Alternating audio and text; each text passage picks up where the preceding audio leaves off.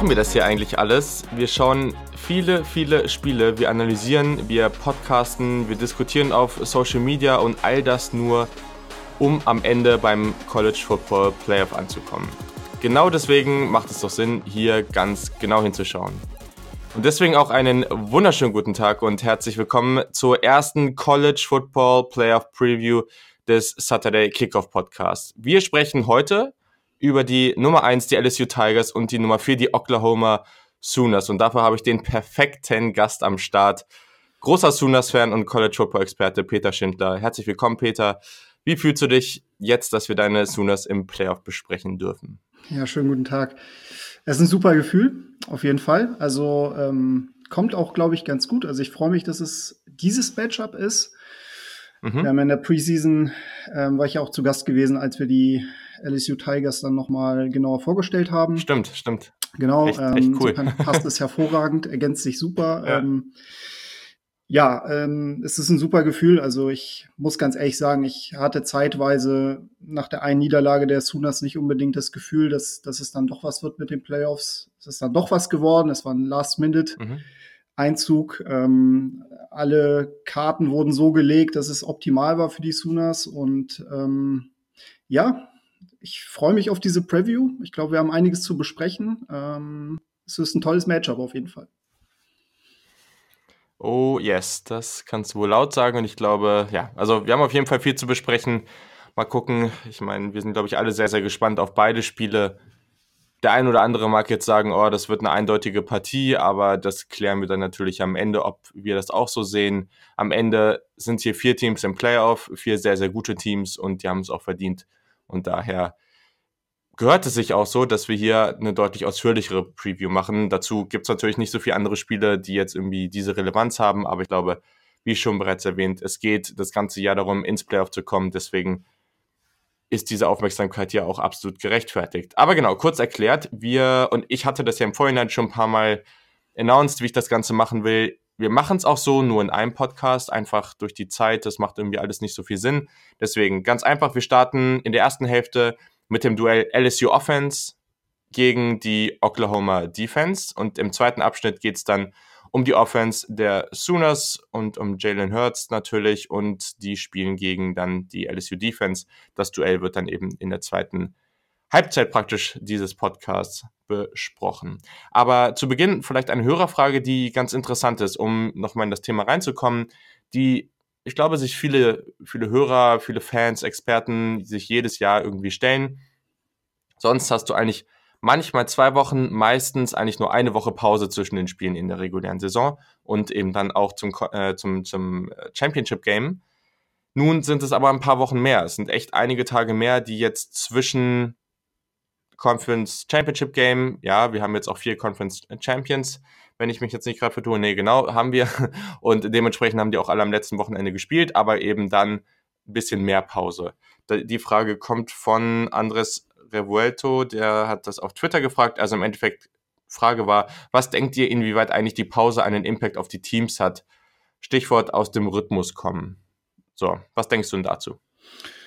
Also, ehrlich gesagt, glaube ich, nehmen die das dankend an. Ähm, muss sich das ja mal so vorstellen. Mhm. College Football ist das ja so, dass die Spieler halt nicht nur Football spielen unter der Woche. Die nehmen ja ganz normal auch an den, am Unterricht teil, an den Seminaren, Vorlesungen etc. Das sind ja auch ganz normale Studenten. Das ist halt im Endeffekt auch eine Doppelbelastung für die und ähm, jedes Spiel, gerade auch in der SEC, aber auch natürlich auch in der Big 12 und in allen anderen äh, Conferences, ist halt extrem physisch. Wer einmal selbst Football gespielt hat, wer einmal die Pads anhatte, auf dem Feld stand, der wird das auch wissen, der kann das auch bestätigen. Du hast halt im Endeffekt immer irgendwelche Wehwehchen, äh, die du auskurieren musst. Insofern glaube ich, dass, ähm, dass jeder Spieler das in irgendeiner Art und Weise dankend annimmt, dann auch die Möglichkeit hat, sich im Grunde zu regenerieren und dann halt wieder voll angreift. Und ich glaube, dass, dass die Teams aus dem Rhythmus kommen, äh, dafür werden, also nicht aus dem Rhythmus kommen, dafür werden schon die Coaches sorgen. Äh, die haben ja auch im Endeffekt einen Plan, die können sich darauf vorbereiten. Also sie wissen ja von vornherein, wie lange es im Endeffekt dauert, bis es halt wirklich losgeht. Und mhm. fairerweise muss man jetzt auch sagen, dass die äh, Halbfinals tatsächlich auch sogar einen Tick früher gespielt werden, am 28. Normalerweise sind das ja eher so die Spiele, die dann irgendwie um Silvester rum, Neujahrstag gespielt werden, mhm. diesmal nicht. Insofern, ähm, aus meiner Sicht kann ich mir nicht vorstellen, dass da irgendeiner aus dem Rhythmus gerät. Nein. Also erstens finde ich das auch ganz cool, dass das jetzt so zwischen den Jahren passiert. Da ist meist eh nicht so viel los und eigentlich auch eine ganz gute Zeit so äh, zu, zu, dem Zeitpunkt und nicht unbedingt jetzt am, am 1. Januar oder so, wo man noch halb am Auskatern ist. Genau. also ist eigentlich ganz, ganz ideal an der Stelle. Und ja, also ich glaube, ich jetzt nicht besser sagen können. Vor allem, man muss ja auch mal sehen, wir zu Beginn der Saison sehen wir immer ganz klar, ich kann mich noch dran erinnern, damals dieses Spiel von, von Auburn und Oregon, wo du klar gesehen hast, okay, das sind zwei gute Teams, aber die sind noch nicht auf dem Niveau, auf dem sie sein könnten, weil es einfach Beginn der Saison ist. Genau. Und jetzt sind wir einfach so viel weiter. Wir haben hier zwei sehr, sehr erfahrene Quarterbacks. Das kommt vielleicht auch nochmal dazu, die einfach schon viele Jahre auf dem Buckel haben. Klar, Jalen Hurts hat hier sicherlich deutlich mehr ähm, auch Erfahrung in wichtigen Spielen, aber trotzdem das zweite, zwei Quarterbacks auch, die, die einfach schon viel mitgemacht haben, die einfach schon oft dieses ganze Jahr, diesen ganzen Prozess für erfolgreiche Teams mitgemacht haben. Deswegen glaube ich, würde es mich überraschen, wenn hier ein Team wirklich maxim, also massiv aus dem, aus dem Rhythmus kommt und wenn ein Team hoch verliert, dann glaube hat das dann sicherlich auch, kann es oder kann es vor allem auch andere Gründe haben, als dass sie jetzt aus dem Rhythmus gekommen sind. So, aber jetzt haben wir schon wieder ja, nicht so lange geredet, aber etwas länger geredet. Und wir wollen aber auch gleich starten, damit wir uns jetzt wirklich auf das Spiel konzentrieren. Also, wir starten, wie gesagt, mit der LSU Offense, den Tigers. Und die treffen auf eine Defense aus Oklahoma, die sich wirklich stark verbessert hat. Und das finde ich eben auch ganz cool in diesem Matchup. Also wir haben gegen Baylor am Ende gesehen, da hat die Defense das Spiel gewonnen. Also ich glaube, dass ich finde, das kann man so sagen. Und das ist eben auch einfach ein Faktor, wo ich sage, ja, okay, wäre letztes Jahr Oklahoma oder hätten wir jetzt ein, eine Defense in Oklahoma, die sich vielleicht nur ein bisschen verbessert hätten im Vergleich zum letzten Jahr, dann wäre das jetzt hier sowas gewesen, so ja, hm, es wird irgendwie unlustig, aber so finde ich, ist das schon irgendwie auch eine andere Dynamik da drin. Aber natürlich, für, eigentlich muss alles beginnen und enden mit dem Namen Joe Burrow, der Heisman-Gewinner. Wahnsinnige Saison, fast 78 Prozent seiner Pässe angebracht, wirklich ganz, ganz toll, was er da geliefert hat. Und ja, also was fällt für dich auf, wenn du jetzt drauf guckst, dass deine Sooners die Defense jetzt eben auf diesen Quarterback, auf diese Offense treffen? Was ist da so für dich der, vielleicht, vielleicht gehen wir nach Matchups, vielleicht gehen wir nach den wichtigsten Punkten, die dir so auf dem Board auffallen. Was ist der wichtigste Punkt, den du dabei auf dem Zettel stehen hast? Ja, also zunächst einmal kann man ähm, klar erwähnen, dass das ein Matchup ist, äh, was die Sooners Defense in dieser Saison definitiv noch nicht gesehen hat. Ähm, mhm. Die Sooners spielen natürlich in einer Conference, die von einer vergleichsweise starken Offense im Grunde auch mitgeprägt ist. Also viele Teams spielen halt eine sehr, sehr gute Offense. Ähm, OU ist da immer ein bisschen Vorreiter, also auch in den letzten Jahren, auch dieses Jahr immer eine sehr, sehr gute Offense auf, aufs Feld gebracht, aber auch die LSU Offense ist für, ähm, ja, also ist halt mit die beste im Lande so und da muss ich hm. ganz klar sagen, der Mittelpunkt ist halt Joe Burrow. Joe Burrow hat halt irgendwie alle Awards abgeräumt. Aber Joe Burrow ähm, war ja jetzt vor der Saison nicht unbedingt als der Quarterback bekannt, der wirklich alles in Grund und Boden passt. So. Und ähm, mhm. ich glaube, dass da halt per se einmal das, das ganze Scheme, was, was die LSU Offense spielt, nochmal hervorzuheben ist. Joe Brady, Passing Game Coordinator, zusammen mit OC Steve Ensminger, haben da eine Offense äh, installiert, die sehr, sehr stark auch das, an das erinnert, was zum Beispiel die New Orleans Saints in der NFL spielen.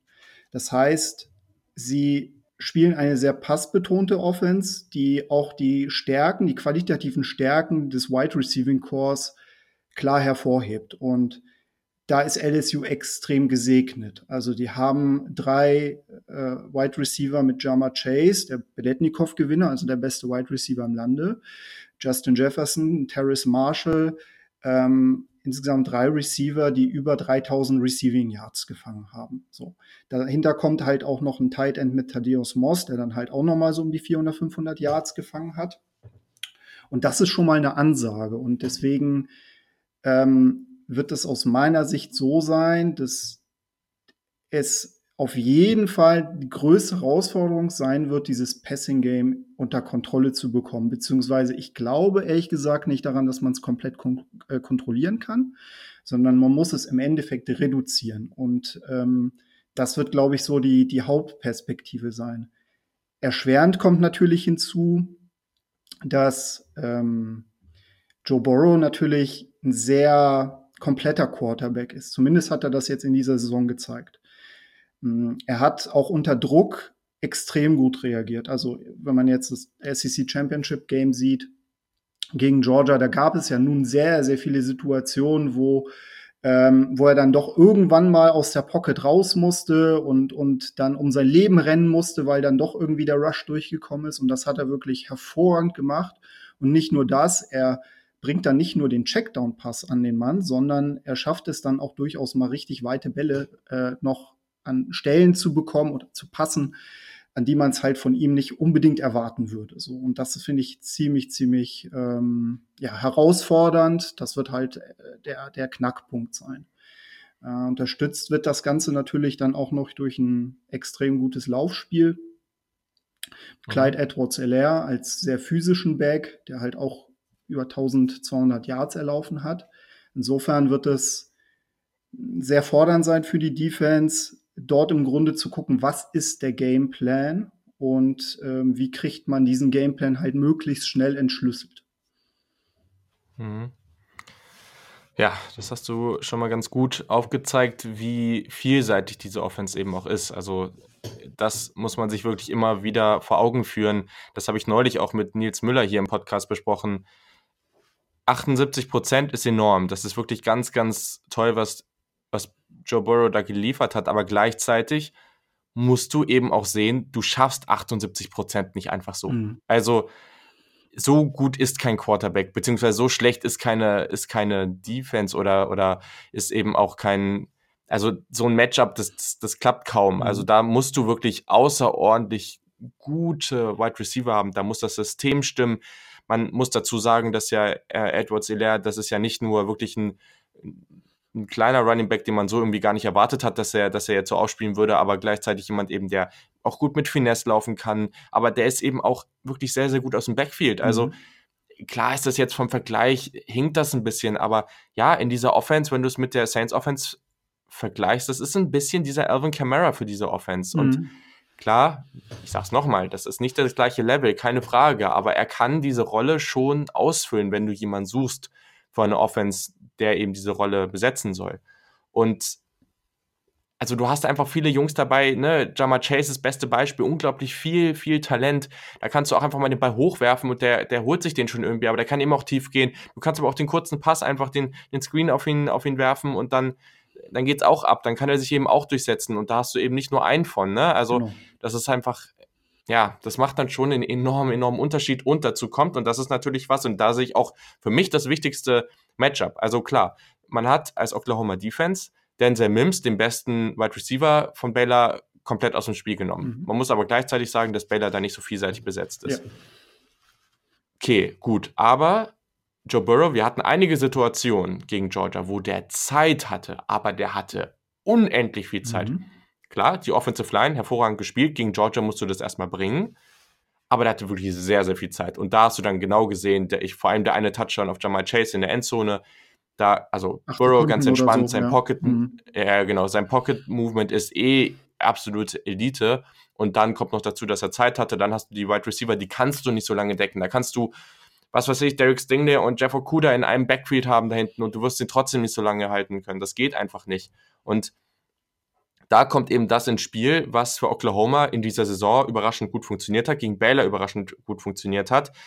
Die Sooners hatten sechs Sacks gegen Baylor. Und da sind eben auch Spieler wie, also natürlich, ne, wir haben vorne drin eh, ne, die Jungs wie Nose Tackle äh, Neville Gallimore mit vier Sacks in der Saison, dann, ne, Defensive End Ronnie Perkins mit sechs Sacks, ähm, aber eben auch Spieler, die jetzt ein bisschen in den letzten Spielen auch sich stark verbessert haben. Redshirt Freshman Jalen Redmond, vor, ja. ähm, for example, zum Beispiel, ähm, der 1,5 Sacks und zweieinhalb Tackle for Lost im Spiel hatte, der hat sich in den letzten Spielen auch wirklich sehr, sehr gut entwickelt. Und wenn du es ich sage nicht, dass das heißt, dass man diese Offense stoppen kann. Absolut nicht.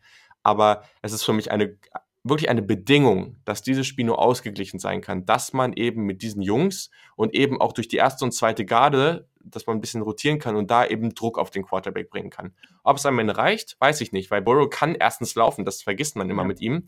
Und der war damals von 24-7 als, als Dual-Threat-Quarterback äh, gelistet. Das muss man sich mal reinziehen. Und dann eben dieses Pocket-Movement ist wirklich gut. Also man muss diesen Druck bringen die Secondary ist verbessert, aber so stark ist sie auch nicht. Deswegen, also kannst du auch noch mal ein bisschen was zu sagen, was deine Gedanken das, dazu sind. Aber das war für mich, wo ich jetzt aufs Matchup geguckt habe, irgendwie ganz klar der Fokus. Der Pass Rush muss Druck machen, sonst wird man keine Chance haben. Das ist der ganz klare Schlüssel zum Erfolg. Also äh, man hat es gegen Baylor gesehen, man hat es auch gegen Texas gesehen. Ähm, mhm. Also ich glaube, gegen Texas war das so ein bisschen die Blaupause für, für, für das Spiel, weil halt natürlich auch ein Sam Ellinger im Grunde äh, vermutlich nicht der beste Pässer ist, aber auch im Grunde sowohl über den Lauf als auch über den Pass seine Qualitäten hat. Und da hat man es auch über weite Strecken es geschafft, ihn komplett kalt zu stellen. Und ich glaube, ähm, wo Alex Grinch, der Defensive Coordinator, durchaus ansetzen wird, ist, dass er versuchen wird, Joe Burrow äh, hier und da auch ein bisschen vor Herausforderungen zu stellen. Ähm, mhm. Die Defense im Grunde auch ein bisschen durchrotieren lässt, auch versucht, den Druck von verschiedenen Seiten zu bringen. Also man hat gegen Baylor ganz klar gesehen, dass viel auch über die Mitte geht, dass man mit Kenneth Murray ähm, also das mit Abstand der beste Tackler ist und derjenige halt auch wirklich als Linebacker sein, sein, ähm, sein Heil auch im Blitzing sucht, ne? dass man wirklich schaut, dass er da auch immer schön durchkommt. Ähm, aber ich gebe dir auch vollkommen recht, dass die Secondary im Grunde auch darauf angewiesen ist, dass dieser Druck auch regelmäßig kommt und dass man als äh, Linebacking Core und als ähm, ja, Defensive Front im Grunde möglichst schnell auch im Backfield ist, um äh, so wenig Zeit wie möglich Joe Burrow zu geben, den Pass an den Mann zu bringen. Weil man halt eins nicht vergessen darf, die Secondary ist vergleichsweise jung. Also das Safety Duo Pat mhm. Fields und der, der, der Darian Torniel sind beide Sophomores.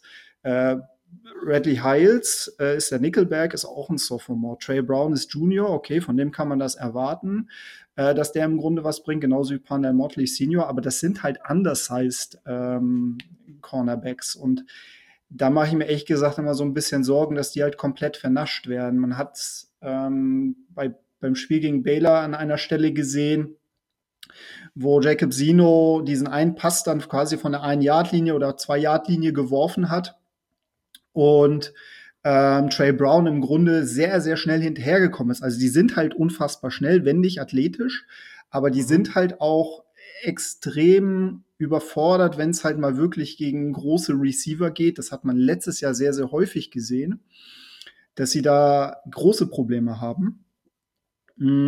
Ich würde auch definitiv sagen, die Defense vom letzten Jahr hätte gegen diese Offense keinen Stich gesehen. Also das wäre eine ganz eindeutige Gelegen äh, Angelegenheit gewesen, ja. einfach weil äh, da auch über die Line keinerlei Druck gekommen ist. Und dieses Mal habe ich zumindest eine gewisse Hoffnung, dass man das an der einen oder anderen Stelle schafft.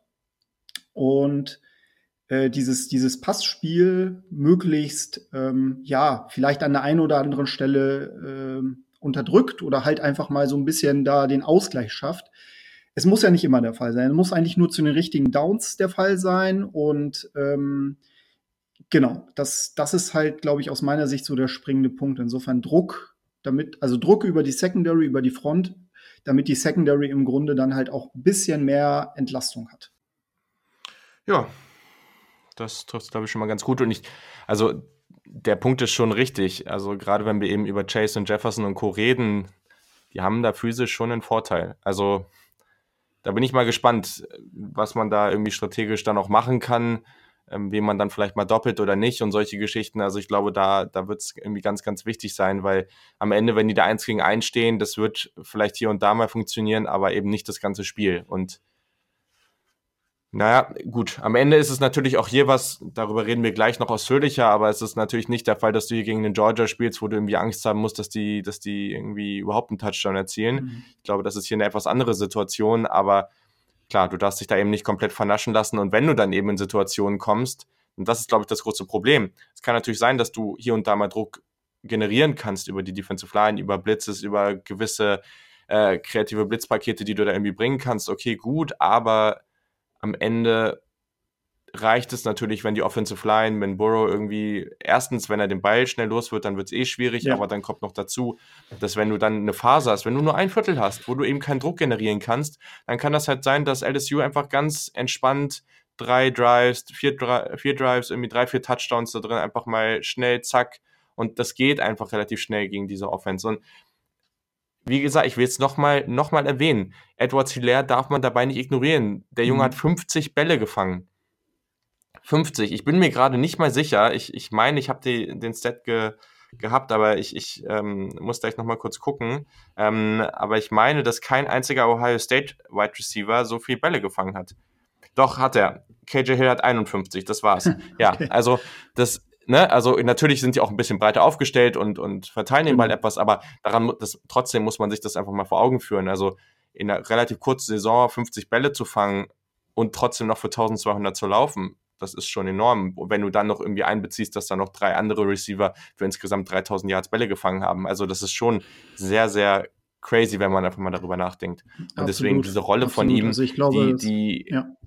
Ja, also äh, vielleicht noch ganz kurz, weil Kenneth Murray gerade so, ne, das Matchup zwischen ihm und, und Edward Hilaire, ich glaube, da muss man halt auch gucken, wie stark man ihn da rausnehmen kann oder wie man ihn eben deckt. Also kannst du auch nochmal sagen, wie du das Matchup da siehst, wie du das angehen würdest, aber da kann man halt sehr, sehr wichtige Spieler, also dadurch, dass man so viele Waffen hat in dieser Offense, kann man so viele Spieler eben ähm, in den direkten Aufgaben schon fast rausnehmen, weil die eben so sehr aufpassen müssen, dass es ganz, ganz schwierig wird. Also ich bin sehr gespannt auch darauf, was, was Oklahoma da für eine defensive Strategie fährt, weil die muss gut sein, sonst hast du hier keine Chance. Ja, genau. Und das, da liegt halt auch so ein bisschen die Krux. Ne? Also je mehr Druck, je mehr du, je mehr Leute du im Grunde äh, in Richtung Quarterback ja, genau. schickst, desto, desto klarer sind dann im Grunde auch die 1 zu 1 Matchups so. Und ähm, du hast es halt richtig erwähnt. Ne? Im Zweifel wird dann halt mal ein kurzer Pass gespielt zu einem sehr, sehr talentierten Receiver, der dieses Matchup im Grunde dank dankbar annimmt über einen Screen oder Shallow Cross etc.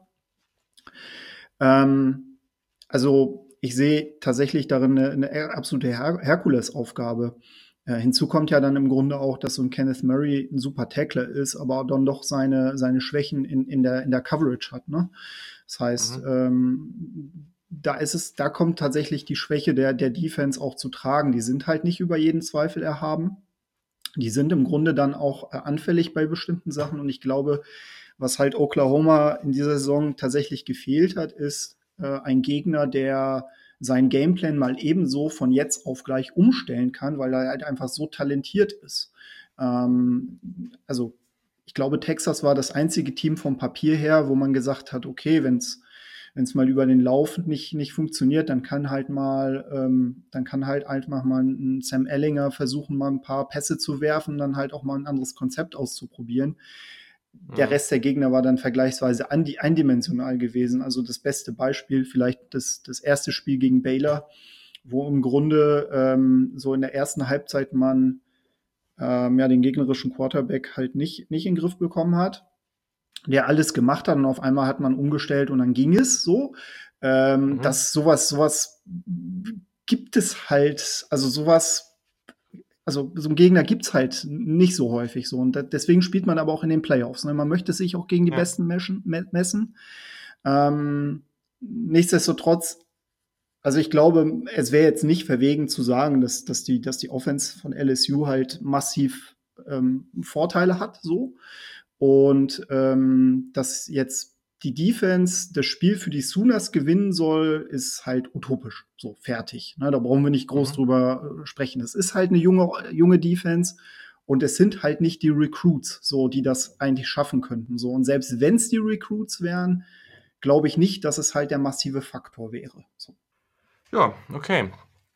Hat jetzt eigentlich gar nicht so lange gedauert. Für mich wäre es das jetzt eigentlich auch schon. Hast du noch irgendwas Wichtiges, was du jetzt zu diesem Matchup Offense, Defense, also LSU Offense, Oklahoma Defense ähm, raushauen willst? Ja, also wie gesagt, ich, ähm, ich glaube persönlich, dass, äh, dass die Defense ein Faktor sein kann, punktuell. Ähm, ich, wie gesagt, glaube nicht, dass sie, dass sie die, die Game Changer sein werden in, dem, in diesem Spiel. Ähm, also eine Partie, wie, wie, wir, wie wir sie gegen Baylor gesehen haben, ähm, wird es hier in den, definitiv nicht geben. Ich freue mich aber auf dieses Matchup, weil ich glaube, dass, dass es selbst, ähm, wenn, wenn man tatsächlich die unterlegene Unit ist, man jetzt die Gelegenheit hat, auf nationaler Bühne zur fast besten Sendezeit im Grunde einmal zu zeigen, ähm, was man drauf hat. Die Erwartungen sind nicht besonders hoch, glaube ich. Und ähm, ja, es wird insofern interessant werden, wie man sich halt anstellt. Und ähm, ich freue mich drauf. Ich bin sehr gespannt. Ähm, ich glaube, man kann halt auch nur durch so ein Spiel lernen ähm, und hoffe natürlich auf einen sehr guten Tag der OU Defense. Genau. Ich glaube, also, was ich mir jetzt noch aufgeschrieben habe hier, so in der, in der Rubrik, wer gewinnt das Matchup, am Ende kann diese Defense die Offense nicht stoppen. Also, wenn das passiert, dann wäre das wirklich also, extrem überraschend. Aber ich sehe mhm. sie auch nicht so chancenlos, wie viele sie machen. Also, an vielen Stellen habe ich das Gefühl, wird, wird einfach klar gesagt, okay, LSU wird die einfach überrennen und es gibt keine Chance und so sehe ich es nicht. Es geht aber natürlich eindeutig darum, nicht zu viele Punkte zuzulassen. Also es würde mich, glaube ich, in dieser Partie, und das hängt sicherlich auch damit zusammen, dass wir einfach zwei High-Power-Offenses praktisch haben. Es würde mich überraschen, wenn diese Defense LSU unter 30 Punkten halten kann. Aber am Ende, darauf kommen wir gleich, ist natürlich die Oklahoma Offense auch eine Offense, die mehr als 30 Punkte erzielen kann. Also deswegen glaube ich, es geht einfach darum, sie so niedrig zu halten, um selber irgendwie mehr erzielen zu können.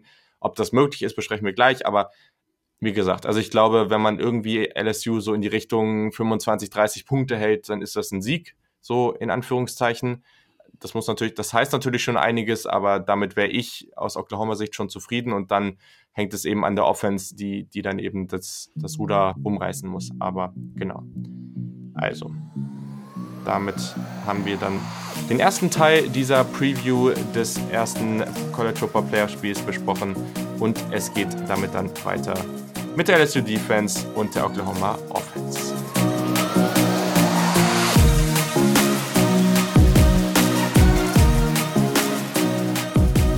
So, damit haben wir den ersten Teil abgeschlossen. Wir kommen zum zweiten Teil dieser Preview. Natürlich immer noch mit Peter Schindler und der freut sich jetzt sicherlich ganz besonders auch über die Offense der Oklahoma Sooners sprechen zu dürfen. Und ich denke, auch das wird hier ganz, ganz spannend. Also, ich finde, also, wir haben eben ganz oft gesagt, das ist so, gegen LSU ist es Pick Your Poison. So viele Waffen offensiv.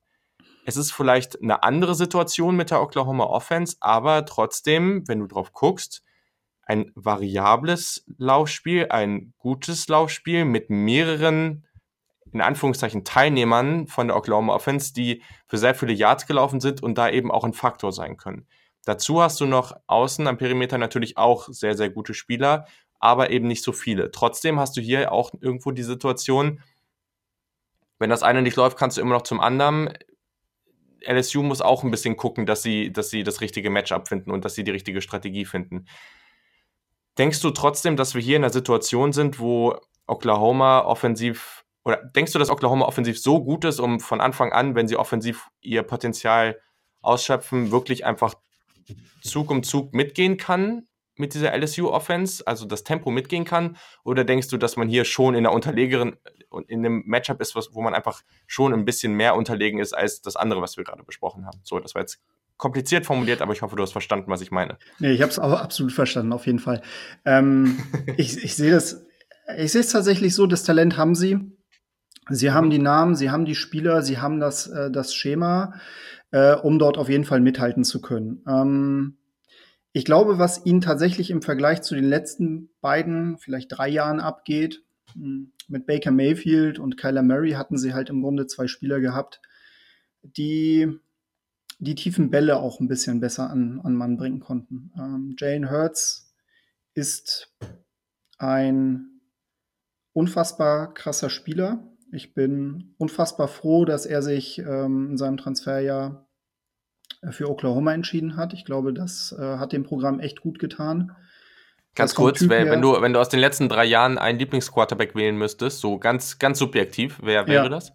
Er ist für Baker Mayfield. Definitiv. Okay, also ähm, er okay. ist für mich, genau. Also Baker Mayfield war für mich halt so die, die, also auch vom Typ her jemand, der ähm, der, der halt auch durchaus auch so ein bisschen ja, provoziert hat, der, der halt auch so dieses, man sagt ja immer so schön im Englischen, Chip on the Shoulder, ne? Ja, ja das, das, das, ich, ich weiß, also auch die Saison in der NFL ist für ihn natürlich jetzt so ein bisschen, ah, jetzt prallt es alles an ihn zurück, aber Ähm, Im OU-Trikot, muss ich sagen, hat er mir sehr gefallen. Also auch seine ganze Storyline. Ähm, nichtsdestotrotz, Jalen Hurts ist halt ein anderer Typ und ähm, er ist halt ein absoluter Teamplayer und ähm, weiß halt auch ganz genau, welche Verantwortung, Verantwortung er auf seinen Schultern trägt. Äh, ich muss aber sagen, dass ich vom, vom Spielkonzept her eher so derjenige, derjenige bin, der, ähm, der das Passspiel auch gerne mal so das, das, das, das Vertical Passing Game auch sehr, sehr gut findet. Und äh, da ist er tatsächlich nicht so stark wie die Quarterbacks davor. Ähm, das führt im Grunde auch dazu, dass halt Lincoln Riley das ganze Konzept im Grunde auch überarbeitet hat, dass er den Gameplan für die meisten Spiele auch so angelegt hat, dass es Run First, eine Run First Offense ist und auch tatsächlich sehr, sehr viel über Jalen Hurts läuft. Und die mhm. Pässe, die er im Grunde wirft, sind halt gesetupt durch das Laufspiel. Das führt im Grunde auch dazu, dass beispielsweise CD Lamb ähm, der beste Wide Receiver im Team, also mit Abstand der beste Wide Receiver, Nummer zwei im Beletnikov Award für den besten Wide Receiver, ähm, we wesentlich weniger Receptions pro Spiel hat, als, ähm, ja, als ich am Anfang der Saison auch tatsächlich angenommen habe. Es sind jetzt momentan 4,8 Receptions pro Spiel im Schnitt und für sein Talent tatsächlich vielleicht ein bisschen zu wenig, als dass man, als dass man das wirklich zu würdigen weiß. So, er schafft immer noch im Schnitt 100 Yards pro Spiel, was Wahnsinn ist. Aber das ist, ähm, ist trotzdem aus meiner Sicht so etwas, wo, wo ich glaube, dass halt nicht alle Stärken ausgespielt werden. So. Mhm. Ähm, aber um nochmal auf die Frage zurückzukommen, das Talent, wie gesagt, haben sie. Ich glaube, das Scheme haben sie.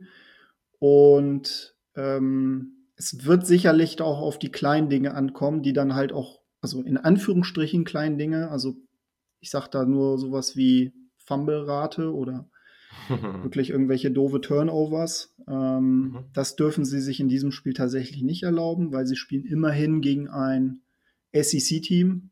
Und SEC-Teams sind nun mal traditionell, also zumindest die besseren SEC-Teams sind schon für ihre Defense bekannt. Ähm, und ich sag mal so, an Talenten in diesem Team mangelt es auch LSU nicht. Auch nicht auf der defensiven Seite. Das ist richtig. also, okay, dann, ja, ich glaube, das war schon mal ein ganz gutes Setup für, für die Matchups, die wir jetzt so haben.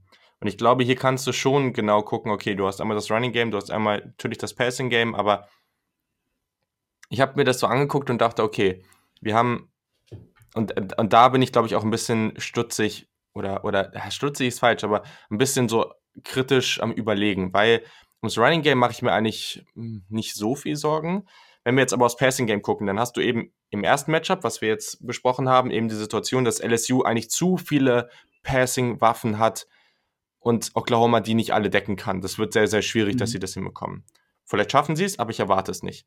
Jetzt hast du hier auf der anderen Seite eben das Matchup, dass du eigentlich CD Lamp hast, du hast es bereits sehr, sehr gut gesagt. 58 Receptions, 1208 Yards, 20,8er Average pro Catch, was eben sehr, sehr viel ist, und 14 Touchdowns. Also tolle Statistiken, aber nicht so mhm. viele Bälle gefangen.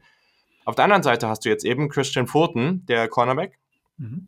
31 Tackles, 12 Passes defended, eine Interception. Und True Freshman Derek Stingley, ähm, jetzt, wenn ich es richtig äh, in Erinnerung habe, sogar AP ähm, All-First Team im, im ja. College Football, ähm, neben Jeff Okuda. Ja. Ähm, auf, auf, äh, oder hat einen von zwei Cornerback-Plätzen bekommen als True Freshman, muss man sich, muss man sich mal reinziehen. Ja. 34 Tackles, 15 Passes defended, 6 INTs in der ersten Saison. Wahnsinn. So. Und jetzt hast du eben die Situation, dass du zwei wirklich hervorragende Cornerbacks hast. Also Christian Fulton ist auch das, ne, ist ein erste, zweite Runde Kandidat, so würde ich jetzt mal so sagen, in die Richtung. Auf jeden Fall jemand, der sehr, sehr solide in der NFL spielen sollte.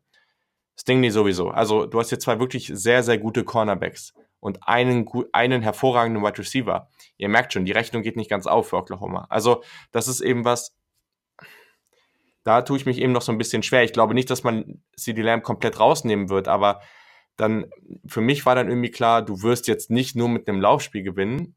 Da kommen wir vielleicht gleich nochmal zu, aber am Ende es kann natürlich sein, dass man sagt, okay, man, der Safety rutscht oder ein Safety rutscht immer, immer ein bisschen stärker in die Richtung von Lamp. Man versucht irgendwie hier ganz klar zu gucken, dass sowas wie gegen Baylor wo Lamb irgendwie kurz den Ball bekommt und dann irgendwie an der Seitenlinie runterrauscht, ähm, dass sowas nicht passiert.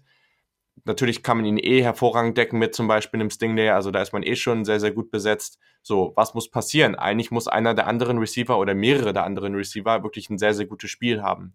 Das war für mich jetzt offensiv so einer der Schlüssel, dass man hier vielleicht so einen Überraschungskandidaten, über den danach alle sprechen, wenn Oklahoma eben gewonnen haben sollte. Und da hat man eben jetzt zum Beispiel Jungs wie in Charleston Rambo, der 42 ja. Bälle für 734 Yards gefangen hat, fünf Touchdowns. Lee Morris, und danach, daran merkt man auch, danach geht es schon super stark runter. Lee Morris und ähm, Nick Baskin, das sind die beiden praktisch nach Receptions auf Platz drei die Receiver, die haben beide nur 18 Bälle gefangen für einmal 330 und einmal 272 Yards. Also das ist schon nicht mehr die Produktion, die du dir da erwartest. Vor allem, wenn du mit LSU die ersten drei Receiver vergleichst. Also das ist schon ganz, ganz schwierig. Und ja, vielleicht kannst du da, bevor wir jetzt aufs Running Game gucken, ähm, vielleicht da nochmal was zu sagen, weil ich glaube, das ist irgendwie, also oder, oder glaubst du, man muss sich wirklich komplett darauf fokussieren? Man muss sagen, ey, okay, hier und da muss man mal einen Play-Action-Shot nehmen, irgendwie gucken, dass man, dass man das ausnutzt, aber am Ende wird man da keine Chance haben oder rechnest du dir da schon Chancen im Passing-Game aus?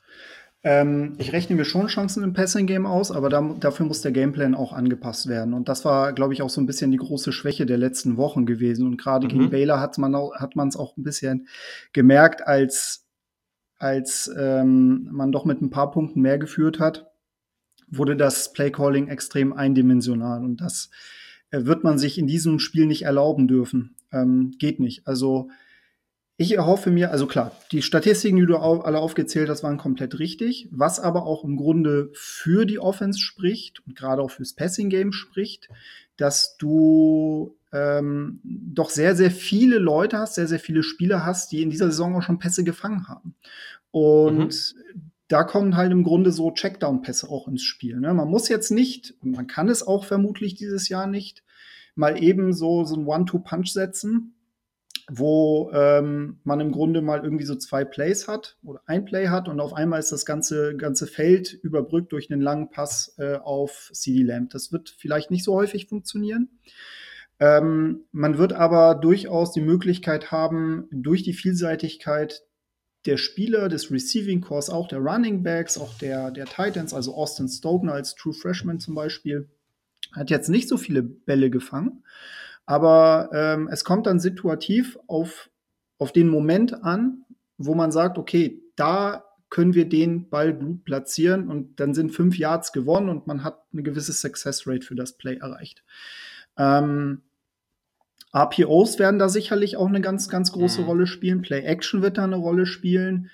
Ähm, und ähnlich wie es vielleicht so die Defense versucht, möglichst vielseitig ein gewisses Bild zu geben, was nicht direkt identifizierbar ist, so muss es halt auch im Grunde die Offense machen. Also die müssen halt einen Gameplan bieten, der die LSU-Defense komplett überrascht. Und wenn das der Fall ist, dann kann ich mir gut vorstellen, dass man trotz dieser sehr talentierten Secondary von LSU immer mal wieder in der Lage sein wird, gut Yards gut zu machen. Und ähm, ich glaube, ich, also meine persönliche Meinung, ich glaube, dass ein CD Lamp gegen, gegen Stingley ähm, immer noch von Vor einen, Vorteil hat. So, ich glaube, dass CD Lamb halt mit der kompletteste Wide Receiver ist und Stanley ist, ist ein absoluter äh, krasser Cornerback, gar keine Frage. Aber ich glaube, dass, dass er jetzt noch in seinem Freshman-Jahr vielleicht dann doch die eine oder andere Stelle haben wird, wo CD mhm. Lamb sagen wird, hey, das nutze ich jetzt mal aus in, in, meinem, in meiner Route.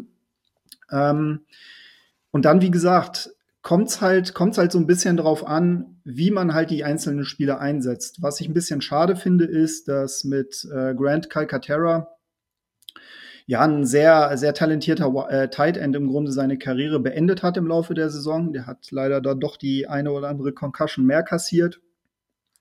Und das war auf jeden Fall ein Spieler gewesen, den man ähm, gerade in der Red Zone super im Passspiel integrieren könnte. Ähm, Leider Gottes ist es halt auch noch so, dass diese drei talentierten Recruits von diesem Jahr, also Theo Weiss, Trajan Bridges und ähm, Jaden Hazelwood leider noch nicht so weit sind, dass man sagen kann, okay, die können jetzt auch mit als Freshman den Unterschied ausmachen. Das wäre jetzt meine nächste Frage gewesen, weil über die ja. haben wir auch ein bisschen geredet in der Preview. Aber genau, sind die jetzt also, alle in Redshirt oder, oder wie sieht das da nee, aus? Nee, die spielen, die spielen tatsächlich. Die spielen tatsächlich. Okay. Also die wurden, die werden auch immer wieder eingesetzt. Okay. Ähm, immer unterschiedlich. Problem, also bei Trajan Bridges war das auch sogar noch in der Diskussion gewesen, ob man aus ihm nicht sogar ein Safety macht, weil er da so ein bisschen auch untergegangen ist. Aber man muss auch fairerweise sagen, ähm, mhm. es ist halt, es ist halt so, dass du mit Jalen Hurts halt nicht die, den Hardcore-Pässer hast, so. Und da gehst du halt automatisch ein bisschen unter. Ich kann mir vorstellen, dass das nächstes Jahr mit Spencer Rattler natürlich ein bisschen anders aussehen wird. Äh, und diese Spieler bleiben talentiert und ich glaube nicht, dass, dass das jetzt in irgendeiner Art und Weise repräsentativ wird, das Jahr. Nichtsdestotrotz ähm, ist es natürlich so, wenn man wirklich nur die Wide Receiver gegenüberstellt oder die besten drei Wide Receiver gegenüberstellt, dann wird man halt immer der, der Meinung sein, dass LSU da einen großen Vorteil hat. Aber schematisch gehe ich mal davon aus, dass man da im Passspiel doch einiges machen kann. Und ich hoffe das auch ganz, ganz, ähm, ja, ganz klar, dass das auch äh, bei Lincoln Riley entsprechend so umgesetzt wird. Okay, gut. Ja, ich bin mir immer noch unsicher. Also ich glaube, dein Punkt ist wirklich gut bezogen auf, auf CD Lamp. Das, klar, man kann jetzt einfach sehen, okay, die haben jetzt hervorragende Cornerbacks, deswegen wird er keinen Stich setzen, aber das ist auch unrealistisch über so eine ganze Partie. Da hast du auf jeden Fall recht, aber wieder, ne, was wir eben schon gesagt haben, jetzt hier und da einen Stich zu setzen, wird halt nicht reichen. Also du ja. musst, während LSU das scoret, musst du mithalten. Und das ist ganz, ja. ganz wichtig hier an der Stelle. Aber das Talent ist ja grundsätzlich da. So. Und da müssen wir, glaube ich, aufs, aufs Running Game gucken, weil, also LSU hat eine sehr, sehr talentierte, hat ein sehr, sehr talentiertes Team. So, ich glaube, da sind wir uns beide einig. Das mhm. kann auch, glaube ich, niemand so richtig äh, verneinen, die ganze Geschichte. Man hat auch eine talentierte Defensive Line, man hat auch eine talentierte Front Seven oder allgemein Front, je nachdem. Aber ja. trotzdem kann ich mir schon gut vorstellen, dass man hier einige Yards erlaufen kann. Also wir haben hier, und das ist, sind vielleicht auch nochmal ganz wichtige Zahlen, Jalen Hurts natürlich, der, ich muss schon sagen, ich bin mal gespannt, wie das im Draft-Prozess wird. Also ich finde, er ist nicht der bessere Läufer im Vergleich zum Beispiel zu einem Kyler Murray. Da vergisst man, glaube ich, auch manchmal, wie athletisch der eigentlich war. Ja. Aber er wird eben sehr, sehr viel auch einfach als Runner eingesetzt und macht das eben ganz gut. Hat da vielleicht auch manchmal ein bisschen bessere Vision, teilweise einfach, der, der macht das einfach sehr, sehr gut. Also auch sehr, sehr geduldig. Der Jalen Hurts meine ich jetzt. Also ja. genau, 219 Mal ist er gelaufen für 1255 Yards 5,7er Average, 18 Touchdowns. Dazu hast du dann eben noch Kennedy Brooks, der 976 Yards, sogar 6,7er Average und 5 Touchdowns. Und dann hast du natürlich auch noch, ähm, jetzt muss ich hier kurz überlegen, wie heißt er? Stevenson, ähm, Tyrese. Ramondre Stevenson. Mhm. Ja, genau, sorry, jetzt bin ich irgendwie, genau, ja, genau, Ramondre Stevenson, den Junior, ja, genau, natürlich, der auch für über 500 Yards gelaufen ist. Das ist natürlich das kannst du jetzt schon nicht so ignorieren. Und vor allem eben dieser Dual-Thread, den du da hinten im, im Backfield hast. Das ist schon, das hat sehr, sehr gut funktioniert. Jalen Hurts macht das verdammt gut. Und das musst du jetzt auch erstmal so stoppen. Also, hm, ich, du hast natürlich jetzt gerade dieses Matchup und da wird zum Beispiel ähm, ein oh, ich, ich kann seinen Namen immer nicht aussprechen. Hier, der Mittellinebacker Jason von, von LSU, sein, sein Vorname, äh, der macht es mir äh. immer irgendwie immer sehr, sehr schwer. Aber ähm, ihr wisst sicherlich, wen ich meine. Der ist nämlich sehr, sehr gut. ähm, der auf jeden Fall und natürlich Grant Delpit. Ja. Ähm, mhm. ja, Calavon, ja. ja. Ja, keine Ahnung. Ja, irgendwie sowas. Naja, auf jeden Fall, auf jeden Fall, ähm, ich habe immer ein bisschen Probleme, seinen Namen auszusprechen. Naja, ähm, ja. der, der da als, als Linebacker eben natürlich auch im Pass Rush ganz wichtig ist, aber eben allgemein einfach da einer der wichtigsten Spieler in der Mitte der Defense und dann hast du natürlich noch Grant Delpit und der wird ja. natürlich auch ganz, ganz wichtig gegen diese Rushing Attack. Natürlich muss man jetzt sagen, Grant Delpit, der hat den Thorpe Award gewonnen für den besten Defensive Back, war nicht verdient, eindeutig nicht verdient. Der hat ein Jahr gehabt. Das ist immer noch nicht schlecht, aber das ist deutlich hinter den Erwartungen zurück von dem, was man einfach zu Beginn des Jahres sich so ausgemalt hat, dass er einfach einer der besten, wenn nicht sogar der beste Spieler im College Football ist. Und das hat er einfach nicht gebracht. Trotz alledem oder, oder man muss sagen, er hat einfach viel in so Running, in so, in so Angles, was Tackling angeht, da sah der oft einfach schlecht aus und das sind Sachen, die, kann, die, die erwartet man eigentlich nicht von ihm. Trotzdem ist das ein Playmaker, das ist ein sehr, sehr talentierter Spieler und da ist jetzt die Frage, was LSU da machen kann oder wie sie auch eben aufgestellt sind, um dieses Running Game zu stoppen, weil wenn sie es nicht stoppen können, dann ist das natürlich ein Element, mit dem Oklahoma natürlich auch gerade was Zeit angeht, was irgendwie auch Energie angeht, ganz viel kontrollieren kann in dieser Partie. Wie siehst du das Matchup? Ja, extrem herausfordernd und ich, ähm, meine Vermutung ist, meine These ist ja, dass ähm, Grant Talbot ja vermutlich auch verletzungsbedingt auch einfach nicht, nicht so da war. Ne? Also, ja, dass er nicht ja. so da war, wie, wie viele ihn erwartet haben. Er soll ja jetzt wieder fit sein. Es gibt ja im College Football keine Injury Reports. Also, das heißt, wir haben da auch keinen wirklich näheren Einblick, was das angeht. Ähm, ja, es, der könnte tatsächlich der X-Faktor werden, weil der halt einfach es ist kein 0815 Safety, ne? Gar keine Frage. Also ich glaube, keiner hat das Talent dazu, diese Position so unfassbar ausgiebig auszufüllen, wie das halt Grant Talbot kann. Mhm. Und ähm, insofern kann er natürlich auch gerade was das Laufspiel angeht, da äh, den Sunas ja einen Strich durch die Rechnung machen. Ähm, ich gebe dir vollkommen recht, dass Jalen Hurts definitiv nicht der bessere Runner ist als Kyler Murray. Das, das auf gar keinen Fall. Was er aber, ähm, sein Vorteil liegt aber wiederum in seiner Physis. Also er ist auf jeden Fall einer, der ähm, ist im Grunde vielleicht nicht so wendig, äh, ist auch vielleicht nicht so schnell, aber den kriegst du halt auch nicht so ohne weiteres auch wirklich, ähm, ja, ähm, getackelt. So und ähm, selbst selbst da ist es halt so, dass wenn er getackelt wird, dass er da halt immer noch durchaus mal in der Lage ist, dann ein paar Yards nach dem Kontakt zu machen. Ähm, er ist ein guter, also er beschleunigt gut. Er ist vielleicht auch in der in der Endgeschwindigkeit nicht der Beste. Woran er definitiv ein bisschen arbeiten muss, und das wird auch ein Faktor sein, hatte ich vorhin ja schon erwähnt, das Thema Fumbles. Äh, das mhm. muss er auf jeden Fall, das muss er abstellen. Also das wird, wird ein Faktor sein, das Turnover-Battle jetzt im Spiel. Und ähm, ja, wie gesagt, also auch die Front der, der LSU Tigers ist ja, ist ja auch nicht ohne. Ne? Also da sind auch super Talente dabei, die sind erfahren. Ähm, die haben das jetzt auch über, über die letzten ähm, Spiele gezeigt.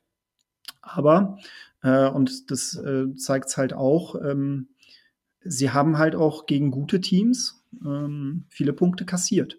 Mhm. Und ähm, gut, nun ist das Texas-Spiel schon ein paar, paar Wochen her. Aber gerade gegen Alabama, ne? Also gegen Alabama mit Mac Jones, ja, haben sie im Grunde ja, also, nee, war was mit Mac Jones? Nee, das war noch, das war mit nee, Mac Jones oder also, mit Tour? Nee, mit Tour war es nee, noch. War mit Tour, ne? ja, ja. Tour, genau, ah, sorry, sorry, ja, genau, ich, ja. ich so durcheinander, genau. Mit Tour, ähm, ja, haben sie, haben sie halt auch einiges an Punkte kassiert und im Endeffekt halt knapp gewonnen, so. Mhm. Ähm, aber ich glaube, darauf, darauf muss halt auch Oklahoma spekulieren, dass es halt ein Spiel wird, wo, wo sie dann halt auch durchaus mal die eine oder andere Schwäche in der Secondary vielleicht dann doch ausmachen. Und auch wenn die Namen halt super sind, glaube ich trotzdem nicht, dass, ähm, dass es halt so sein wird, dass halt die, die, die Oklahoma Offense über das ganze Spiel zu, äh, zu stoppen ist. Das, das wird nicht passieren. Dafür haben sie halt einfach auch zu vielseitige Spieler und gerade Kennedy Brooks. Also Kennedy Brooks ist halt ein Spieler, der Sophomore. Ähm, ich glaube, der wird, der wird halt, der, der ist, der hat ein unfassbar hohes Ceiling. Was ich mich tatsächlich bei ihm ein bisschen gefragt habe, ist, warum er ihn stellenweise nicht so häufig äh, hat laufen lassen, wie man es mhm. eigentlich im Grunde hätte machen sollen. Ähm, Trey Sermon, der weitere sehr talentierte Back, hat sich ja leider verletzt. Ramondre Stevenson hat sich jetzt aber im Grunde sehr gut integriert und, und kann ihn da im Grunde so ein bisschen backuppen. Aber das Laufspiel wird hauptsächlich über Jalen Hurts laufen. Und man wird halt gucken, wie man Kennedy Brooks an bestimmten Stellen der Partie im Grunde mit einbinden kann, damit er halt dann auch noch mal einen super Punch setzen kann. Ähm, es wird aber definitiv nicht funktionieren, dass man nur sich auf das Laufspiel fokussiert, weil dazu ist, glaube ich, die, die Front einfach zu gut und die können das halt einfach vielleicht sehr, sehr gut durchschatten und da wird es halt wichtig sein, einen guten Mix ähm, zu, zu, zu erringen und im Grunde zu schauen, dass man dann halt in den richtigen Stellen halt auch den Pass anbringt. Mhm. Wenn wir da jetzt gerade nochmal auf die Offensive Line gucken, natürlich Creed Humphrey, der Center, ja. der da ganz vorne mitspielt und gerade eben bei diesen ganzen wirklich, ja, was heißt kreativ, aber Lincoln Riley macht das ja eben schon sehr, sehr gut mit dem Scheming da, gerade wenn es eben Pull-Blocks und all diese Geschichten, da hat er dann natürlich mit Creed Humphrey auch jemanden, den er da sehr, sehr gerne nutzt, das eben alles ein bisschen kreativer zu machen und ähm, da haben wir vor der Saison, ich weiß gar nicht, mit wem ich darüber gesprochen habe, aber vor der Saison hat mir da auch schon mal drüber gesprochen, wie das eben aussehen kann, was er da eben auch macht. Teilweise einfach wirklich ganz kleine Änderungen auch einfach, dass es oft gleiche Plays sind, aber dann wirklich nur Einzelheiten wirklich verändert, die dann aber die Defense trotzdem mal wieder verwirren und so. Das macht er wirklich sehr, sehr gut. Wenn du jetzt aber auf diese Offensive Line rund um Creed Humphrey guckst, was denkst du, haben die hier ein gutes Matchup oder ein Matchup, wo sie zumindest mal die eine oder andere Lücke öffnen können, weil ich glaube, am Ende wird das ja ganz, ganz relevant sein, auch für den Erfolg dieser Offense. Ja. Ähm, vielleicht noch mal so zum Anfang der Saison noch mal ein Rückblick. Mhm. Ähm, die, die OU O-Line des Vorjahres hat ja ähm, vier von fünf Startern in die NFL verloren, was ja eigentlich schon mal ein super Zeichen ist. So. Ähm, Bill Biedenbow ist der O-Line-Coach bei Oklahoma mhm. und ähm, so der heimliche Star im Coaching-Staff. Der hat ja jetzt, wie gesagt, vier von fünf Startern ersetzen müssen. Und er macht einen super Job. Also ähm, die Line ist halt wieder nominiert für den Joe Moore Award für die beste O-Line im Lande. Ähm, Creed Humphrey ist absolut Elite als Center. Aber auch der Rest, also du hast halt mit Eric Swenson auf Left Tackle, Marquis Hayes als Guard, ähm, zwei Redshirt Sophomores. Auf der rechten Seite hast du halt Tyrese Robinson und Adrian Ely. Ähm, Robinson ist Redshirt Freshman und auch Ely ist Redshirt Sophomore. Dann hast du noch ein ähm, ja, Graduate Transfer mit RJ Proctor, der kam von Virginia. Äh, kam jetzt auch tatsächlich häufiger zum Einsatz, weil die, der ein oder andere Spieler dann doch auch ähm, verletzungsgeplagt war. Aber was die O-Line angeht, ist es, ähm, ist es so, dass, dass ich da ein großes Vertrauen drin habe und die werden halt auch die Lücken mal öffnen können. Ähm, wo ich tatsächlich ein bisschen Sorge habe, ist die Pass Protection. Weil mhm. man es auch gesehen hat gegen Baylor. Baylor hat ja nun wirklich ähm, eine hervorragende äh, D-Line. Und Vor allem oft auch viel Druck mit, mit nur drei Leuten bekommen, ne? Ja, genau, genau. Und das ist, ja. äh, das ist halt dann so der Punkt, wo es kritisch werden könnte. Ja, also ich glaube, das ist dann so ein bisschen die Schwachstelle. Und wenn ähm, Jalen Hurts halt unter Druck ist, dann, dann ist er schwach. Also das muss man ganz klar sagen. Also da werden mhm. sie auch gucken, ähm, dass sie vielleicht mit drei Leuten viel Druck ausüben können. Dann halt im Grunde im ja, dann die Zone schön verteidigen können und dann äh, wird es natürlich dann sehr, sehr eng. Und äh, das wird wahrscheinlich auch der Gameplan von der LSU Defense sein. Nichtsdestotrotz, ähm, gerade im Play-Action, gerade bei Run-Pass-Options äh, Run hat diese Line ihre Stärken. Und ich kann mir gut vorstellen, dass, äh, dass ein Creed Humphrey dann auch, ähm, aber auch der Rest halt über sich hinauswachsen können. Also ich habe da sehr großes Vertrauen in diese Unit. Okay, sehr, sehr gut. Und dann der, ja, vielleicht auch letzte Aspekt, über den wir jetzt nochmal kurz sprechen sollten. Du hast ja schon zweimal jetzt, glaube ich, angesprochen, das sind die Turnover. Und ich glaube, oder ich glaube nicht nur, das ist ja in jedem Footballspiel so, dass die Turnover am Ende sehr, sehr entscheidend sein können. Da muss man jetzt mal drauf schauen, auch bei LSU. Aber ja, wenn wir jetzt in die Partie reingehen, dann ist es natürlich vor allem bei Jalen Hurts der Fall. Also Jalen Hurts hat sieben Interceptions geworfen, er hat auch sechsmal den Ball beim Fumble verloren. Also ich glaube, er hatte acht Fumbles und sechs davon hat er verloren. Das ist das viertmeiste im gesamten College Football. Wenn wir jetzt einfach nochmal auf die Passing Defense von LSU gucken, also bei den Interceptions, sie haben 16 Stück gefangen, das ist Platz 6 im College Football und sie sind relativ stark gegen den Pass, sie lassen nur 51,1 Completion Percentage zu, das ist auch Platz 6 im College Football. Also das sind schon Sachen, das ist schon sehr, sehr gut, und auch ein Derek Stingley hat ja jetzt nochmal gezeigt, wie viel besser er vielleicht auch nochmal geworden ist. Also mit seinen zwei Picks, die er da hatte in der letzten Partie, das war auch nochmal sehr, sehr stark. Und auch Plays, wo du sagst, okay, die sind ihm jetzt nicht aus Versehen irgendwie in die Arme gefallen. Also es war eigentlich eher das Gegenteil davon. Gar keinen Fall. Ja. Aber ich glaube, der, der größte Punkt für mich ist tatsächlich, dass man hier eben das Running Game schon braucht und dass die Fumbles, die dürfen nicht passieren. Also ja. gerade ich, ich kann es auch schon sehen, natürlich sieht man immer so verschiedene Szenarien, wie so eine Partie gehen kann. Und ich kann mir aber auch, ich kann aber auch sehen, dass so eine Partie irgendwie krasse Stimmung irgendwie hitzig geht's los und dann verliert Hurts irgendwie relativ früh zu Beginn den Ball und dann ist natürlich irgendwie so ein Momentum gleich völlig dahin. Also das darf ihm natürlich nicht passieren. Was hast du da so beobachtet? Was sind da vielleicht auch so die größten Probleme, wenn es ums Fumbling geht oder bei den Interceptions? Worauf muss er da besonders aufpassen? Klar, am Ende, er muss den Ball festhalten, ne? für alle, die das jetzt denken, aber gibt ja Leute, die gibt verschiedene Art von Fumbles, gibt verschiedene Art von Interceptions. Was ist dir da so aufgefallen? Was sind die größten Probleme für ihn?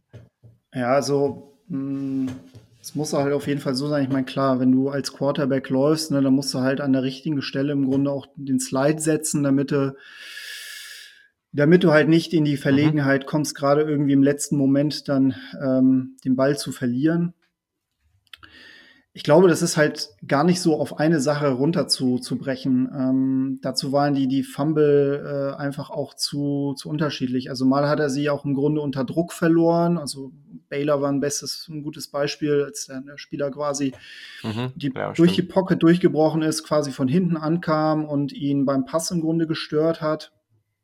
Ähm, ja, also wichtig ist, äh, Safety First. Das ist, glaube ich, ganz, ganz, ganz, ganz entscheidend. Das heißt, im Zweifel lieber ein Yard weniger, zwei Yard weniger in Kauf nehmen beim Laufversuch, dafür halt aber den Ball absichern. Und ähm, dass er gutes Ballhandling hat, hat man auch schon häufiger gesehen. Also bestes Beispiel, ne? diese geile Aktion gegen, gegen Texas als der Druck von der linken Seite kam, er den Ball quasi hinten am Gesäß sich von der linken in die rechte Hand überreicht hat mhm. und dann im Grunde den Pass gespielt hat. Also das war, das war schon echt hervorragend. Ähm, ja, wie gesagt, Fumbling ist aber auch manchmal wirklich Pech, Glück, je nachdem, ja, wie man es sieht. Total. Genau. Also bei den Interceptions wiederum ist es so, mh, hm, ja, wenn der Druck kommt, äh, nicht irgendwo hinwerfen, wo kein Spieler ist, ne? Oder halt einfach irgendwie. Grundsätzlich ein guter Tipp, ja.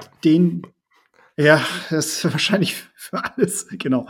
Ähm, nichtsdestotrotz, also er ist da, was die Reads angeht, was seine Reads angeht, manchmal ein bisschen, sieht er vielleicht dann doch den einen oder anderen Geist zu viel mhm. und lässt sich dann auch, ähm, ja, aufs Kreuz legen, was das angeht. Ähm, hm, ja, wie gesagt, ich glaube, aber es hat auch damit ja. zu tun, dass, dass, dass die Plays, dass die Plays halt auch durchaus, die gecallt worden, jetzt vielleicht auch nicht das Potenzial geboten haben, auch mal eine sichere Variante zu werfen. Mhm. Stellenweise mhm. hatte ich den Eindruck. Und ähm, wenn man im Grunde mehr Variation reinbringt, glaube ich, äh, wird es auch dafür sorgen, dass die, dass das Turnover-Risiko um einiges sinkt. Nun hat aber Oklahoma auch noch so ein bisschen das, das, das Pech, dass man halt in den letzten Jahren, was die Turnover-Margin angeht, unfassbar schlecht war. Es liegt aber auch schlichtweg daran, und gut, jetzt sind wir nun bei Offense gegen LSU Defense, dass die eigene Defense halt schlichtweg Probleme hat, eigene Turnover zu kreieren. Jetzt werden natürlich die Analytics-Guys sagen, so ja, das ist ja manchmal Glück und hat auch viel mit Glück und Pech zu tun. Mhm. Ne? Ähm, nicht bei Oklahoma. Also äh, ich glaube, ich weiß nicht, ich habe es nicht gezählt, aber wie häufig ich schon ins Kissen gebissen habe, weil halt einfach ein, Defensive Back es nicht geschafft hat, irgendwie eine leichte Interception irgendwie auch mal wirklich zu fangen und nicht einfach durch die Hände rutschen zu lassen. Viel zu ja. oft vorgekommen. Da sieht man aber auch, dass das Talentlevel da vielleicht auch an der einen oder anderen Stelle nicht so da ist. Ne? Also Derek Stingley hätte wahrscheinlich in der äh, in der Zeit äh, einiges gefangen. Das stimmt schon. Aber was du am Anfang gesagt hast, ich glaube, das ist ein, ein guter Punkt, den man auch gut beobachten kann, auch, auch die Hörer und was vielleicht auch für uns ein relevanter Punkt ist, um, oder Erfolgsgeheimnis ist jetzt auch zu viel gesagt, aber ein, ein Schritt, der, der in die richtige Richtung wäre, Jalen Hurts eben zu versuchen, auch in vielen Plays relativ einfache Reads zu geben und aber auch nicht nur einfache Reads, aber eben auch schnelle, einfache Pässe. Vielleicht auch mal für, für kürzere, kürzere Bälle. Einfach dann auch so verschiedene Spieler eben ins Spiel zu bringen. Eben nicht nur ein CD Lamp, aber auch andere, um den Ball gut zu verteilen und eben der Defense auch zu zeigen, okay, hier sind mehrere Leute, auf die ihr aufpassen müsst, die eben auch ins Spiel zu bringen, dass sie sich ein bisschen akklimatisieren, dass sie auch in der Atmosphäre, die einfach eine andere sein wird, da eben sich auch dran gewöhnen. Ich glaube, gerade zu Beginn würde ich das gerne sehen, äh, dass man, dass man da eben einen Weg findet, etwas zu tun, was eine LSU-Offense ja auch ganz gut kann. Also da vielleicht auch ein bisschen in diese Richtung. Ähm, ich glaube auch, dass Lincoln Riley, oder ich traue Lincoln Riley auf jeden Fall zu, dass er da einen guten Plan finden wird. man muss schauen. Ich glaube, man kann jetzt nach, der, nach diesem Jahr auch ein bisschen kritischer sein oder, ja, was heißt kritischer? Man kann grundsätzlich sagen, dass er, es war auch schwierig, dieses Niveau konstant zu halten, was er davor hatte. Ne? Und er hatte natürlich auch ja. einfach hervorragende Spieler, aber gleichzeitig ist es jetzt auch sowas, dass man, man kann auch mal Kritik an ihm äußern. So, es ist jetzt nicht nur, dass er immer nur alles perfekt macht, aber trotzdem traue ich ihm Absolut. natürlich zu, dass er in dieser Partie ähm, da einen guten Gameplan findet und da eben auch das tut, was ich persönlich glaube, was sehr, sehr wichtig sein wird, eben, dass man mehr Spieler ins Spiel bringt, um eben da auch zu zeigen, hey, wir sind mehr als nur drei Spieler oder drei Skillspieler offensiv, die irgendwie relevant sind. Und das, das könnte am Ende zumindest darüber entscheiden, ob wir hier eine knappe Partie sehen oder ob das eben relativ deutlich wird. Mhm. So, genau. Ähm, vielleicht einfach nochmal so als, als abschließend, beziehungsweise wir haben es eigentlich abschließend gesagt, was wir von dem Matchup halten. Ich glaube, das kann man jetzt auch gut in einen grundsätzlichen Tipp einbinden, weil wir tippen das Spiel am Ende jetzt natürlich auch, sonst wäre es natürlich keine richtige Preview. Ich bin auch ein bisschen stolz auf uns, so auf die Zeit geblickt. Also hätte gedacht, das Ganze dauert hier länger, aber das ist, äh, glaube sehr, sehr, sehr, sehr gut und einfach äh, gut auf den Punkt gebracht, was wir, was wir jetzt so besprochen haben. Falls nicht, dann schreibt es uns gerne, dann nehmen wir die Kritik, solange sie konstruktiv ist, auch gerne an. aber genau vielleicht einfach zu dem Matchup auch, wie du, wen du da vorne siehst, plus dein Tipp oder ein bisschen eingebunden, wen siehst du hier in dieser ganzen Partie vorne? Was wäre vielleicht das Endergebnis, was du, was du jetzt mal so auf den, auf den Zettel schreiben würdest, wenn du wetten würdest? Ja. Ähm, ja. Ich glaube, mh, hm, also mein Tipp ist, es wird vermutlich ein Tick knapper werden, als, als manche glauben. Momentan ist ja so, dass ähm, LSU mit knapp zwei Touchdowns favorisiert ist. Mhm. Ähm, der FPI von ESPN sagt zwei Drittel Siegwahrscheinlichkeit für LSU, ein Drittel für, für die Sooners. Ich bin jetzt mal ein bisschen mutig. Ich sag die, ich bin da mit dem Drittel unterwegs und ich wünsche mir und erhoffe mir im Grunde eine Partie, die ein Instant Classic wird.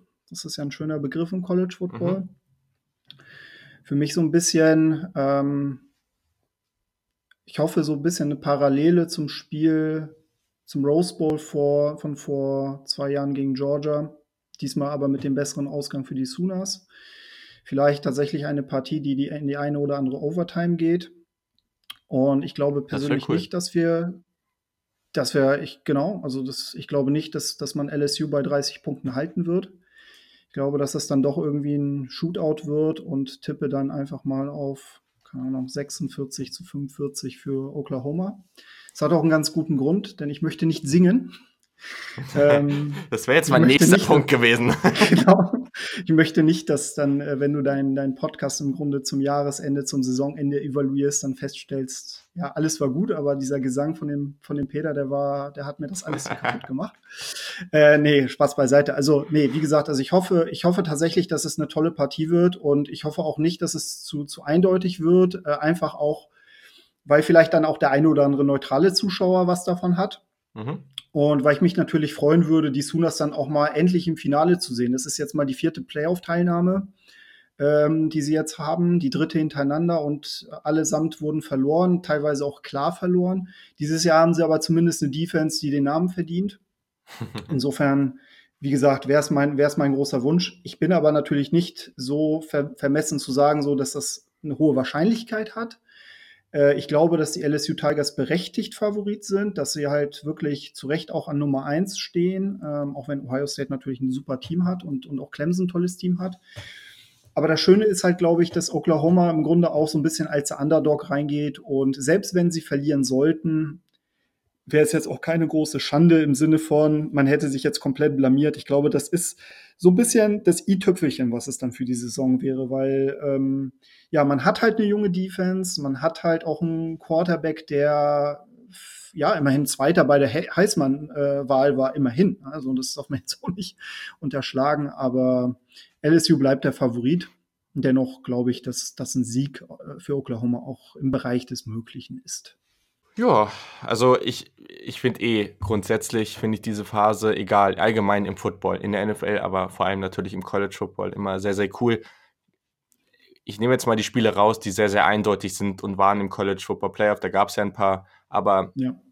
grundsätzlich, wenn, es kann ja auch sein, dass das ein, ein Team mit 20 gewinnt oder so, aber trotzdem, du kannst eben so genau und wir werden auch in der Berichterstattung, es wird wirklich ganz genau jede, jede dieser beiden Partien sehr, sehr genau auseinandergenommen und die Matchups werden genau beleuchtet, viele Artikel, es gibt jetzt auch irgendwie bei Clemson Ohio State irgendwie einen super Artikel bei The Athletic, wo irgendwie ganz genau auseinandergenommen mhm. wird, ähm, auch einfach mal nochmal aus Game Tape geguckt wird und so. Und du hast jetzt wirklich mal die Möglichkeit, ganz genau drauf zu gucken und das dann auch ganz genau zu analysieren, weil du ein Spiel hast und nicht 17 andere, die gleichzeitig laufen. Und das, ja, deswegen, das mag ich wirklich, wirklich gerne an dieser Zeit und würde mir natürlich wünschen, dass das passiert, was du gesagt hast, zumindest einfach vom, vom Spielverlauf, vom jetzt gar nicht, mir geht es gar nicht konkret ums Ergebnis, sondern mehr so, okay, ja. knappes Spiel, viele Punkte, Overtime, das wäre super, das wäre gut für den College mhm. Football, das würde richtig Spaß machen. Da hätte ich auf jeden Fall mega, mega Bock drauf. Jalen Hurt ist Zweiter im Heisman geworden. Meiner Meinung nach nicht ganz verdient, aber das ist eine andere Debatte. Ähm, ja. Das musste ich jetzt nochmal sagen. Ja, aber ähm, ich gönn's ihm. Am Ende ist es, äh, können sie sich alle nichts davon kaufen. Aber nee. genau, also ich glaube, es ist eine ähnliche Sache wie bei Ohio State gegen Wisconsin. Da haben auch viele gesagt, oh, das wird eine ganz klare Angelegenheit. Und am Ende habe ich, glaube ich, zehn Punkte vor für Ohio State getippt. Das war dann auch grob ganz richtig. Da lag ich dann zufälligerweise mal in der ähnlichen Richtung. Aber ich glaube eben auch, dass es hier ich bin mit LSU gegangen. Ich habe jetzt 38, 27 hier stehen. Ich glaube, am Ende mhm. wird LSU das relativ komfortabel gewinnen, aber eben auch nicht so, dass wir jetzt hier ein Blowout oder sowas haben. Vielleicht irgendwie, dass mhm. man entweder, dass man relativ lange dabei sein wird als Oklahoma und am Ende dann noch einen Touchdown kriegt oder eben sowas, man liegt relativ hoch hinten und kann am Ende noch mal ein bisschen rankommen und LSU ins Zittern bringen. Aber ja, ich gerade habe ich noch zu viele Unsicherheiten und bin mir zu sicher bei der Offense von LSU, aber gleichzeitig, und das ist, glaube ich, ganz, ganz wichtig dabei, ich sehe einen Weg oder eine Strategie, wie Oklahoma hier erfolgreich sein könnte oder zumindest mitspielen kann. Und das wäre ganz wichtig, das wäre ganz, ganz toll. Und da würde ich mich persönlich sehr freuen, wenn wir hier einfach eine knappe Partie haben. Und dann am Ende ist es mir persönlich, naja, weiß ich nicht, ich würde es dem Joe Burrow auf, äh, ja schon gönnen. Ne? Klar, ist ehemaliger Ohio State-Spieler und irgendwie ist es eine coole Geschichte, aber gleichzeitig muss man eben auch sagen, dass man es einem Jalen Hurts wahrscheinlich auch gönnt und, und ich gönn's dir natürlich auch. Und ähm, am Ende hoffe ich, dass Ohio State natürlich auch gewinnt und da spiele ich dann irgendwie auch lieber gegen Oklahoma als gegen LSU. Wobei, muss man auch wieder sagen, wenn man einfach auf die Storyline guckt und nicht rein aus Podcast und in Anführungszeichen Medienperspektive gucke, dann ist natürlich Joe Burrow gegen Ohio State im Finale die ultimative Geschichte, also besser wird es wahrscheinlich keine nicht. Frage, klar. Aber natürlich. okay, am Ende sind die Geschichten alle gut und ich habe jetzt auch lang genug gelabert. Also ich tippe LSU, du tippst Oklahoma, so läuft das und am Ende ähm, bin ich entspannt und gespannt auf euren Gesang, weil ich muss es ja nicht tun. Das finde ich schon mal ganz gut so. also, in diesem Sinne, sehr, sehr cool, dass wir die erste Preview des, oder das erste Playoff-Spiel hier previewen konnten. Hat mir sehr viel Spaß gemacht. Vielen Dank wie immer, Peter, dass du dir die Zeit genommen hast.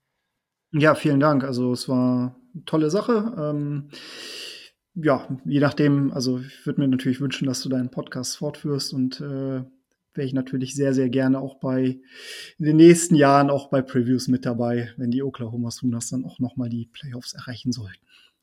Ich glaube, die Chancen stehen bei beidem ganz gut und da bin ich mal gespannt, wie das dann so weitergeht. Aber genau, also an alle Zuhörer, haut natürlich wie immer gern eure Meinung raus, weil jetzt zählt, wir haben jetzt hier zwei verschiedene Tipps, wir haben irgendwie viel über dieses Spiel gesprochen. Was sind eure Meinungen? Was denkt ihr dazu? Auf jeden Fall gerade bei Twitter, wo es immer wieder viele Diskussionen gibt, das sollte gerade in der jetzigen Zeit irgendwie nochmal intensiver werden. Da freuen wir uns, glaube ich, schon drauf und da haut auf jeden Fall eure Takes raus zum Spiel, wen ihr auch vorne seht. Da bin ich sehr, sehr gespannt. Und ja, also ihr könnt euch natürlich auch auf Instagram oder Facebook melden, aber Twitter ist dann natürlich irgendwie schon der, der Ort, wo wir am meisten im Diskutieren sind. Natürlich werden wir auch noch über das andere Matchup sprechen. Da habe ich auch einen Gast. Ich hoffe, das klappt auch, aber ich bin relativ zuversichtlich. Das andere Spiel, Ohio State gegen Clemson, wird auch eine tolle Partie, hoffe ich. Hoffentlich wird es nicht wie beim letzten Mal. Ich werde jetzt auch nicht weiter darüber sprechen. Aber auch da, wenn es natürlich Fragen dazu gibt, haut die unbedingt raus. Es ist tatsächlich noch ein bisschen bis zur Aufnahme wird höchstwahrscheinlich kurz vor Weihnachten irgendwie sein, also kurz vor Heiligabend. Also bis dahin sind es noch ein paar Tage. Wenn ihr Fragen habt, ihr könnt auch eine Mail als, äh, an saturdaykick.gmail.com schreiben. Dann nehmen wir die sehr, sehr gerne noch auf. Ein paar habe ich schon, aber passt ja immer ganz gut. Und wenn ihr da eben konkrete Fragen zum Spiel habt, die wir damit einbauen wollen oder sollen, das passt auf jeden Fall, das kriegen wir hin. Aber genau, jetzt haben wir auch genug gelabert. War auf jeden Fall eine kompakte, schöne Preview und wir freuen uns auf euer Feedback und vor allem auf ein ganz, ganz, ganz tolles Spiel zwischen Oklahoma und LSU. Bis dahin, habt noch eine wundervolle Weihnachtszeit. Ich hoffe, ihr habt jetzt alle ganz tolle Ferien und könnt die Zeit mit euren Familien und Freunden genießen, mal nicht zu arbeiten. Ich glaube, da freuen wir uns alle drauf. Und in diesem Sinne, bis zum nächsten Mal. Ciao, ciao. Umasuna.